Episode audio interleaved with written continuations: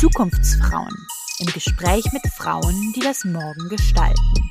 Ein Podcast der Konrad-Adenauer-Stiftung.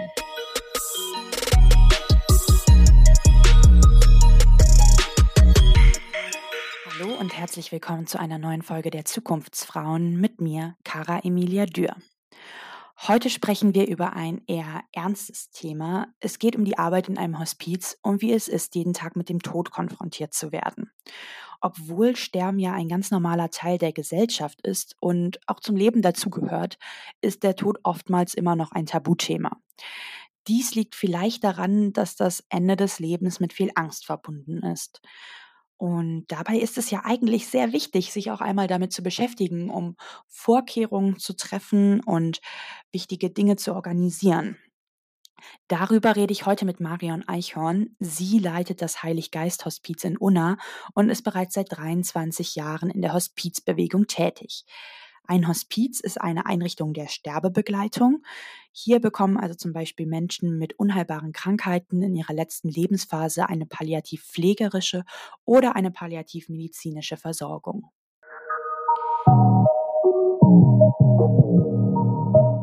Hallo Frau Eichhorn, herzlichen Dank, dass Sie sich die Zeit nehmen, heute in unserem Podcast über Ihre Arbeit im Hospiz zu reden. Zunächst habe ich mich einmal gefragt, wie Sie dazu gekommen sind, einen Job im Hospiz zu ergreifen glaube, ein Hospiz, im Hospiz arbeiten ist kein Job. Also das ist schon was anderes, glaube ich, als ein Job. Aber ich bin dazu gekommen, ähm, als ich Angehörige gepflegt habe vor 25 Jahren, die auch Krebs hatten. Mein Schwiegervater hatte auch Krebs. Hätte ich mir eine Einrichtung wie ein Hospiz in der Nähe gewünscht. Das gab es nicht. Und ich war da schon häufig mit Beruf, Pflege, Familie sehr, ich will nicht sagen überfordert, aber es war schon sehr anstrengend. Und ich hätte mir sowas einfach gewünscht. Und als die Hospizbewegung hier in Dortmund entstand und ein Hospiz eröffnet wurde, habe ich mich da beworben und bin so ins Hospiz praktisch gekommen über Angehörige. Sie selbst sind ja Leiterin eines Hospizes und daher wahrscheinlich eher mit organisatorischen Aufgaben beschäftigt. Aber können Sie uns vielleicht auch einmal ein wenig den Alltag einer Pflegekraft im Hospiz erklären? Also wie sieht der so aus? Pflegekraft, die hat sicherlich ein bisschen anderen Alltag als ich, weil die kommt morgens, übernimmt ihre Gäste. Ähm, also jeder Pflegekraft sind, wir haben zehn Betten sind und je nachdem, wie unsere Besetzung ist im Hospiz, ähm, werden jeder Pflegekraft drei bis vier Gäste zugeordnet, ähm, die sie betreut an einem Vormittag oder Nachmittag. Und ähm, die geht dann sozusagen auf die Wünsche der Gäste ein. Bei uns ist es nicht wie im Krankenhaus, also dass da um 6 Uhr morgens geweckt wird und es wird gewaschen. Nein, sondern bei uns, das ist das ganz Wichtige und Interessante ist, es ist eine ganz individuelle Versorgung und ähm, ja, die, die Versorgung des Gastes, das Individuelle. Bei uns ist nicht interessant, was wir als Pflegekräfte wollen, sondern es ist interessant, was der Gast benötigt, was er braucht. Wenn er lange schlafen möchte, bis 10 Uhr vielleicht oder noch länger, dann lassen wir ihn schlafen. Also bei uns ist es nie so, dass wir das Tempo vorgeben, sondern das Tempo wird vorgegeben durch die Pflege, äh, durch den Gast der entscheidet, wie er seinen Tag gestalten möchte. Und das ist das Wichtige in einem Hospiz, die Tagesgestaltung, dass die sich nach dem Wunsch des Gastes richtet und nicht nach unseren Wünschen. Was für Wünsche von Gästen erfüllen Sie dann so? Also wir versuchen, sage ich mal, jeden Wunsch zu erfüllen, in Anführungsstrichen. Tatsächlich versuchen wir das. Ne? Über, ich sag mal jetzt speziell, was ganz erstmal ganz uninteressant ist, sind eigentlich Essenswünsche, Getränke. Das sind so allgemeine und auch ganz selbstverständliche Dinge, die wir erfüllen. Aber wir versuchen auch Dinge zu erfüllen, wie zum Beispiel, ein Gast hat vielleicht jahrelang keinen Kontakt zum Bruder, Vater, Mutter wie auch immer gehabt, Freunden und würde gerne in der letzten Lebensphase nochmal diesen Kontakt für sich ähm, herstellen. Also auch solche Dinge sind unsere Aufgabe natürlich zu versuchen, das dann wieder herzustellen, Kontakte zu knüpfen und dergleichen mehr. Also das sehe ich eher als also das ist viel schwieriger häufiger als diese alltäglichen Dinge, die für uns selbstverständlich sind. Ist es für Sie denn belastend, jeden Tag mit sterbenden Menschen konfrontiert zu werden? Naja, belastend ist relativ. Jeder von uns, der im Hospiz arbeitet, der weiß, worauf er sich einlässt. Aber es ist natürlich schon was ganz Neues, wenn man in einem Hospiz anfängt und ich sag mal, da versterben vielleicht zwei oder drei Gäste an einem Tag. Sowas kann passieren. Es kann auch sein, dass ein, zwei Wochen überhaupt niemand verstirbt. Und ähm, damit kann man, ja, man gewöhnt sich sicherlich nicht daran, an das Sterben, an den Tod in Anführungsstrichen. Ich glaube, es hat was damit zu, zu tun mit der eigenen Einstellung und Haltung. Das ist wichtig. Und was wichtig ist, dass man sich einfach auch gut distanzieren kann und auch Nähe dem Gast ausdrückt. Also dieser schmale Grad zwischen Distanz und Nähe, das ist eigentlich das Schwierige für uns als Pflegende. Und wenn man das ähm, einhalten kann, ähm, dann ist die Arbeit, macht die unglaublich viel Freude und Spaß und gibt unglaublich viel. Aber man muss natürlich auf sich selbst achten und wie gesagt, Distanz und Nähe muss immer, muss immer ein Thema für einen selbst sein. Mhm. Ist das auch die größte Herausforderung in Ihrem Beruf, also mit der Distanz und Nähe? Oder was würden Sie sagen, ist die größte Herausforderung? So was das angeht, würde ich schon sagen, Distanz und Nähe ist eine große Herausforderung. Und ähm, es ist natürlich auch nicht immer schön bei in einem Hospiz, nur weil es Hospiz ist, nicht alle Menschen, die bei uns sterben, sterben ja schön. Ne? Also es ist ja nicht so, wie man sich das vielleicht denkt, ähm, rundherum alles schön, wunderbar, der Sterbende liegt da, die Hände gefalten oder auf der Bettdecke gelegt, hat die Augen geschlossen und ähm, tut in Ruhe seinen letzten Atemzug. Natürlich gibt es sowas, aber es gibt auch die, die ganz furchtbar sterben, ne? wo wir gar nichts tun können, nicht mit Medikamenten, nichts, weil es gibt Schmerzen. Ich weiß nicht, ob Sie mal vom Total Pain Konzept gehört haben. Ne? Es gibt ja auch Schmerzen, die können wir überhaupt nicht bekämpfen, weil es dagegen keine Medikamente gibt. Das ist der seelische Schmerz. Ne? Sie haben ja gerade das Total Pain Konzept erwähnt. Können Sie darauf kurz nochmal eingehen? Weil ich glaube, das ist wirklich nicht jeder Person ein Begriff. Ja, das sind so die vier Dimensionen des Schmerzes, sagt man so ein bisschen. Das ist der, was heißt ein bisschen? Das sind die vier Dimensionen des Schmerzes.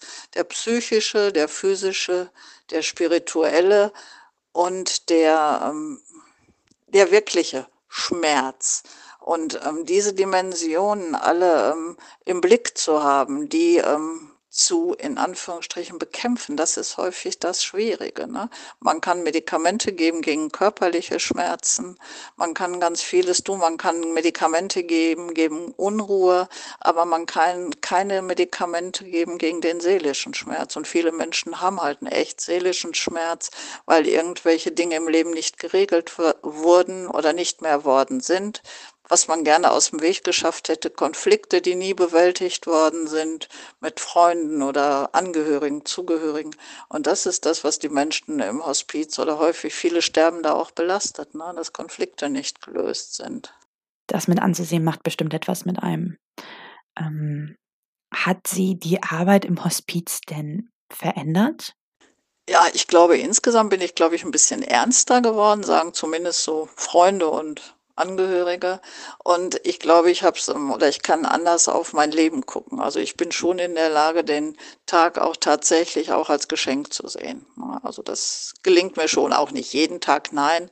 Aber es ist schon Tage, wo ich manchmal auch unzufrieden mit mir bin und wenn ich dann denke, mein Gott, Marion, also jetzt halt mal den Ball flach, denk mal gerade an den Gast in Zimmer sieben. Also von daher halte ich, wie gesagt, zurück, halt den Ball flach, es geht dir wunderbar und genieß das Leben und den Tag. Sterben ist ja ein normaler Prozess in der Gesellschaft. In dem alltäglichen Leben bekommt man das ja aber vielleicht gar nicht mal so mit. Also ich werde jetzt nicht jeden Tag mit dem Tod konfrontiert, Sie aber schon. Führt das vielleicht dazu, dass Sie mehr Angst vorm Tod haben oder haben Sie weniger Angst vorm Tod? Das ist tatsächlich manchmal unterschiedlich, muss ich Ihnen ganz ehrlich sagen. Es gibt Tage, da denke ich, wenn ich jemanden also einen Gast sterben sehe oder halt dabei bin, wo ich dann denke, jo, toll, so möchtest du auch gerne sterben. Genauso würdest du es dir für dich wünschen. Und dann gibt es Tage bei Gästen, die wirklich, wo man denkt, oh, das ist alles hier nicht mehr so ganz schön. Ähm, da kriege ich auch manchmal Angst, weil ich denke, um Gottes Willen, hast du wirklich all deine Baustellen im Leben, die du hast, hast du sie befriedet, sind sie alle abgebaut, ist alles in Ordnung? Ne? Und das ist das, was ich eben schon sagte. Konflikte muss man aus dem Weg räumen im Lauf seines Lebens. Ne? Und man sollte versuchen, auch jeden Tag Konflikte zu lösen mit Freunden, Bekannten, Verwandten, wie auch immer, dass man abends, finde ich, wenn man ins Bett geht, sagen kann, ähm, alles ist gut, ich könnte gehen, ich könnte einschlafen. Ne? Alles ist gut, ich habe alles geregelt, ich hab, es gibt nichts, es gibt nichts Schlimmes, was ich noch regeln müsste oder wo jemand ähm, auf irgendetwas wartet, wo ich mich vielleicht entschuldigen müsste oder was auch immer. Wow, ja, das bringt einen ganz schön zum Nachdenken. Manchmal gelingt es einem ja vielleicht auch nicht, ähm, immer alles zu regeln und jede zwischenmenschliche jeden zwischenmenschlichen Konflikt aus der Welt zu schaffen. Aber ich wollte noch mal auf die Baustellen eingehen, die Sie angesprochen hatten. Ähm, wie stehen Sie denn zum Thema Vorsorgevollmachten und welche Vorkehrungen sollte man treffen, vielleicht auch schon jetzt, bevor irgendwas Unvorhergesehenes passiert? Also Vorsorgevollmachten in Anführungsstrichen braucht man sicherlich nicht zwingend in einem Hospiz. Es macht immer Sinn, das macht es tatsächlich, weil irgendwann kann ja tatsächlich auch der Moment eintreten, ähm, wo man sich nicht mehr äußern kann, den eigenen Willen nicht mehr verbal zu äußern. Das kann alles ähm, ja, passieren, aber ich finde, für meinen Teil ist es viel wichtiger, zum Beispiel jetzt, wo wir von Vollmachten sprechen, eine Generalvollmacht jemandem zu erteilen, einem vertrauten Menschen, der also tatsächlich mein Anwalt ist im Fall eines Falles, der genau weiß, was ich will, beziehungsweise was ich nicht will, wobei die Menschen, die zu uns ins Hospiz kommen, die wissen schon genau, worum es geht und auf was sie sich in Anführungsstrichen einlassen. Und ähm, was bei uns gemacht oder auch nicht mehr gemacht wird. Da sind wir also schon sehr deutlich in unseren Informationsgesprächen und auch in den Informationsgesprächen mit Angehörigen. Also ich glaube, die Menschen, die zu uns kommen, die wissen schon, worum es geht. Das heißt aber nicht, dass die keine Angst mehr vorm Sterben haben die haben auch noch Angst vorm Sterben und möchten auch in dem Augenblick, wo sie bei uns einziehen, eigentlich sofort wieder gehen. Wir hatten heute gerade wieder einen Einzug von einer Frau, die sagte, nein, ich will hier sofort wieder weg, ich will ins Krankenhaus zurück oder nach Hause. Ja, zwei Stunden später, als er erstmal eine Zeit bei uns war, hat das schon ganz anders ausgesehen. Ne? Es ist einfach über die Schwelle eines Hospizes zu treten. Ich weiß nicht, ob Sie schon mal in einem Hospiz waren. Das ist, glaube ich, schon das ist, macht mit dem Gast schon was ganz, ganz Furchtbares, in Anführungsstrichen manchmal, weil man halt weiß, das ist das Ende, das hier kommst du so vermutlich nicht mehr raus. Und das macht natürlich auch was mit Angehörigen. Und selbst mit Besuchern. Es gibt ganz viele Besucher, denen öffnen wir die Tür, die stehen schon Tränen überströmt vor der Tür, wo sie selbst gar nicht betroffen sind und eigentlich einen Gast besuchen möchten. Ne? Wie nehmen Sie den Leuten denn dann die Angst oder was machen Sie? So Angst nehmen, also es kommt immer darauf an, wem soll ich jetzt Angst nehmen. Also ich bin da dem Gast, da kann man nur versuchen, dem Gast zu sagen, wenn es um den geht, wir versuchen alles, um ihnen zu helfen. Wir versuchen alles zu machen, damit es ihnen gut geht, ähm, ihnen die Wünsche erfüllen, die wir erfüllen können. Und ähm, das ist, versuchen wir oft und gelingt uns das auch tatsächlich nicht immer. Oft gelingt uns das. Und wenn die Gäste spüren, dass das, was wir ähm, sagen, dass das auch tatsächlich ernst gemeint ist und nicht irgendwie nur dahergesagt, dann vertrauen die uns auch und ähm, dann ist das für die Gäste, glaube ich, auch bei uns, ich sage das mal tatsächlich, bei uns ganz wunderbar. Also ich kann mich an Gäste erinnern, die gesagt haben, wenn es das Paradies gibt, ist das hier der Vorhof dazu. Na, also das gibt es tatsächlich, solche Gäste, die das sagen. Oder es gibt nichts Schöneres, als zu wissen, dass ich bei euch sterben darf. Das gibt es tatsächlich. Na, und das gibt gar nicht so wenig, dass Menschen unglaublich dankbar sind, dass sie irgendwann doch den Weg zu uns gefunden haben und gesagt haben, hätte ich das alles vorher gewusst, ich hätte mich dem nicht mehr ausgesetzt, dem ich mich halt ausgesetzt habe in den letzten Wochen. Sie haben es ja gerade schon angesprochen, aber noch mal ganz explizit die Frage, was es vielleicht auch für schöne Momente im Hospiz gab da könnte ich Ihnen fast, also da kann man fast Bücher drüber schreiben, nicht nur ich, das wir könnten Ihnen alle Kollegen erzählen. Es gibt ganz schöne Ereignisse, sei es über, sage ich mal, Besuche, die stattfinden, über Tierbesuche, die wir organisieren zum Beispiel. Ne? Wir hatten mal Anfang des Jahres einen Mini-Pony zu Besuch, weil die Frau unbedingt noch gerne einen Mini-Pony, also einen Pony sehen wollte. Wir haben bei uns schon einen Hasen zu Besuch gehabt, also einen Zwerghasen, weil die Frau unbedingt einen Zwerghasen, also nochmal haben wollte, einmal solche Sachen. Also das sind alles die Dinge, die wir versuchen zu erfüllen, die wunderbar sind und das ist das, was unglaubliche Freude macht.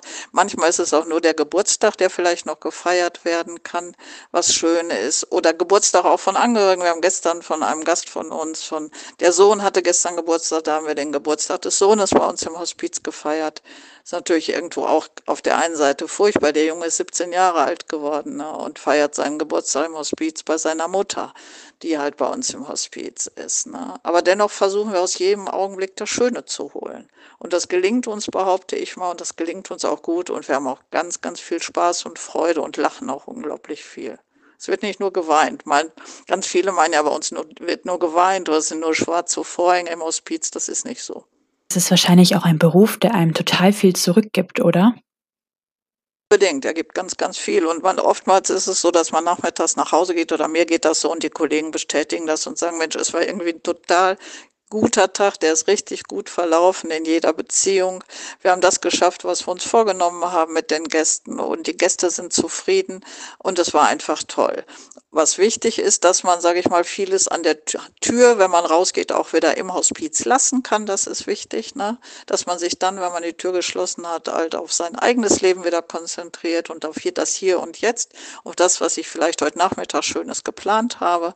Das ist wichtig, aber ähm, das ist eine wunderbare Arbeit, die ganz, ganz viel zurückgibt. Die Gäste sind unglaublich dankbar und Ganz, ganz viele Angehörige sind auch unglaublich dankbar und sagen, hätten wir das gewusst, wie es bei euch ist oder was ihr alles macht. Wir hätten uns, wie gesagt, dafür viel, viel eher entschieden als erst jetzt.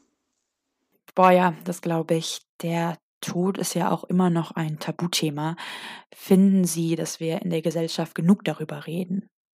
Also ich sag mal bedingt. Es ist immer mal wieder ne, ein Thema, aber ich finde, es dürfte auch noch mehr in den Fokus gerückt werden, meines Erachtens. Ne. Es sind viele Menschen, die, also Hospiz, um Gottes Willen, will ich gar nichts mit zu tun haben und sterben schon gar nicht. Und, und ja, ich sterbe, ja, manche Menschen glauben auch, sie sterben nie. Und in einer Gesellschaft wie dieser, wo auch so, ich sag mal, häufig diese Schönheitsideale und was auch immer so eine große Rolle spielen, da ist der Tod tatsächlich noch ein großes, großes Tabuthema. Es wird schon mehr darüber gesprochen als noch. Ich bin angefangen vor circa 23, 24 Jahren. Ähm, da war das noch, ja, noch mehr in der Ecke, sage ich mal, in der stillen Ecke. Es wird schon mehr darüber gesprochen, aber meines Erachtens immer noch nicht genug. Aber, weil sterben will ja niemand. Warum ist es denn wichtig, über den Tod zu reden? Weil ich denke, das Wichtige ist, wie ich eben schon sagte, wenn wir darüber reden, heißt das, ich muss mich selbst mit meinem Tod konfrontieren. Das ist, ne? Wenn ich mich mit meinem Tod konfrontiere, bin ich auch gezwungen, darüber nachzudenken, meines Erachtens zumindest. Was muss ich, kann ich noch tun, um mein Leben wirklich, ich sag mal, zu bereinigen, um alles ins Lot zu bringen, es in die Waage zu bringen. Und ähm, dass ich dann auch zum guten Schluss vielleicht mit einem guten Gefühl auch gehen kann, wie ich wie ich das, wie gesagt, eben schon sagte, sich abends in Bett, ins Bett legen zu können, ja. Und sich selber sagen zu können, ja, ich kann einschlafen, alles ist gut. Alles in meinem Re Leben habe ich geregelt. Ne? Sie haben ja jetzt auch viele schöne Aspekte an Ihrer Arbeit erwähnt. Gibt es vielleicht auch etwas, was Sie an Ihrer Arbeit im Hospiz stört? Also stören tut mich relativ gesehen wenig, will ich mal sagen. Was manchmal oder was auffälliger ist, so in den letzten zwei, drei Jahren, ist, ähm, dass viele gar nicht mal zwingend die Gäste, aber auch viele Angehörige eine hohe Anspruchshaltung entwickelt haben an das Hospiz. Also jetzt nicht speziell an unseres, sondern ich weiß von Kollegen aus anderen Hospizen auch. Also dass wir tun schon alles, glaube ich, und oft noch mehr als alles, aber oft reicht das den Menschen dann auch nicht aus, was wir da tun. Es dürfte immer noch etwas obenauf sein. Ne? Es wird so vieles bei uns oder oft auch als selbstverständlich hingenommen. Und äh, was viele Menschen auch in der Zwischenzeit wissen, ist, dass der Hospizaufenthalt in Anführungsstrichen kostenfrei ist. Das heißt, der Gast, der in einem Hospiz lebt, der ähm, zahlt zunächst mal aus eigener Tasche nichts, weil ähm, das, der Hospizplatz wird finanziert durch die Kranken- und Pflegekasse zu 95 Prozent und 5 Prozent müssen wir als Träger, also nicht nur wir in unserem Hospiz, sondern in jedem Hospiz müssen wir 5 Prozent aus Spendengeldern aufbringen, damit der Platz also sozusagen gesichert ist. Und das wissen viele Angehörige auch. Und es gibt sicherlich auch Gäste, die bei uns einziehen, die zunächst sicherlich noch gut in einer Kurzzeitpflegeeinrichtung vielleicht untergebracht sein könnten. Oder was wir auch haben, das ist zwar seltener, aber das passiert tatsächlich, dass wir auch Auszüge aus dem Hospiz haben. Ne? Das ist nicht, dass die Menschen sich, also dass wir die geheilt haben, die Krebserkrankung meinetwegen nicht mehr da ist, aber die Menschen haben sich so gut erholt und es geht denen so gut wieder, dass sie keine Hospiz, weder medizinische noch ähm, pflegerische ähm, Tätigkeiten groß in Anspruch nehmen müssen, sondern dass wir sie tatsächlich gehen lassen können und die ziehen aus mit zweimal, ich sag mal morgens und abends vielleicht zwei bis drei Tabletten, müssen vielleicht noch Pflege in Anspruch nehmen, aber da ist dann auch, ähm, dass man da sagen kann, ja, du könntest wirklich tatsächlich zu Hause sein mit einem guten Pflegedienst, einem guten Netzwerk mit einem Palliativen oder möglicherweise halt auch ein Auszug in eine Pflegeeinrichtung. Und ähm, das passiert, wie gesagt, aber es gibt auch viele Menschen, die wissen, dass es im Hospiz umsonst ist und da ist eine hohe Anspruchhaltung auch häufig, ja. Sie haben gerade erklärt, dass das Hospiz kostenlos ist. Was wirft das für Probleme auf? Macht das irgendwie die Stimmung schlecht oder wie können wir uns das vorstellen?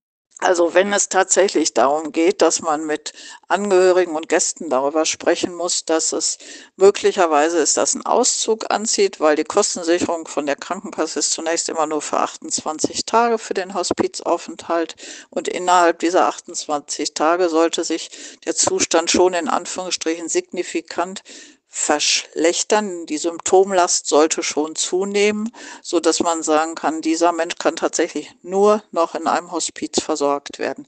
Und ähm, wenn sich jemand, wie ich gerade schon sagte, in einem Hospiz gut erholt und ähm, wo man dann sagt, ja, wir würden gerne mit Ihnen über eine andere Möglichkeit der Versorgung sprechen, sprich vielleicht nach Hause gehen und da irgendwann möglicherweise sterben oder in eine Pflegeeinrichtung, ähm, dann ist häufig oder ganz, ja, eigentlich zu 95 Prozent der Fälle, wenn nicht vielleicht zu 98 Prozent, ähm, wird uns dann vorgeworfen, was, ihr wollt uns jetzt hier rausschmeißen, das geht doch wohl nicht. Also aus keinem Hospiz wird jemand rausgeschmissen. Niemals wird sowas passieren. Aber man muss gemeinsam überlegen, ob es eine andere Möglichkeit der Versorgung gibt. Liebe Frau Eichhorn, vielen lieben Dank für diese tiefen Einblicke in Ihre Arbeit. Zu guter Letzt würde es mich jetzt noch interessieren, als kleines Fazit, was Sie aus Ihrem Beruf gelernt haben für Ihr persönliches Leben. Ja, für mein persönliches Leben, wie gesagt, immer wieder jeden Tag reflektieren und gucken, was kann ich vielleicht für mich besser machen, wie sind meine Kontakte, muss ich was da tun, dass alles gut ist. Und ähm, das finde ich ist wichtig, immer auf sich auch zu achten natürlich. Das ist wichtig, dass man auf sich achtet, auf seine eigenen Signale des Körpers möglicherweise, ne? dass da irgendwas ist, dass man vielleicht auch mal eine psychisch eine hohe Belastung hat oder hatte ohne das wirklich so richtig für sich wahrzunehmen. Und es gibt auch tatsächlich Kolleginnen, das ist ja, die auch tatsächlich bei der Arbeit irgendwann, ohne dass sie es groß gemerkt haben, in einem Burnout ähm, plötzlich waren, ne? weil es ho schon eine hohe Last auch ist. Wir tragen ja schon eine hohe Last auf unseren Schultern und wie ich eben schon sagte, wenn man da nicht merkt, auch auf, oder wenn man da nicht auf sich selbst achtet, Distanz und Nähe einhält, einen kollegialen Austausch führt und dergleichen mehr, kann sowas passieren. Und ich freue mich immer, dass ich nach Hause gehen kann, ein stabiles Umfeld habe. Das ist für mich wichtig, weil hätte ich kein stabiles Umfeld, könnte ich diese Arbeit nicht machen. Und das glaube ich mit das Wichtigste, ne? dass man ein stabiles Umfeld hat, Freunde, ähm, Familie, alles, was dazugehört, Menschen, die einen stützen, wenn es einmal nicht so gut geht. Ich habe heute ganz viel für mich selbst mitgenommen und bin mir sicher, das geht vielen Zuhörenden genauso. Das ist schön. Sie sind auch jederzeit willkommen. Aber ich kann mir vorstellen, dass Sie auch in Köln bestimmt mal ein Hospiz besuchen könnten, dass man Ihnen da auch gerne mal die Tür öffnet, weil jedes Hospiz freut sich über interessierte Menschen, die kommen und Interesse an der Hospizarbeit haben. Ja, da bleibt mir jetzt ähm, nur noch zu sagen, ganz herzlichen Dank für dieses starke und sehr persönliche Interview. Ähm, ja, alles Gute Ihnen.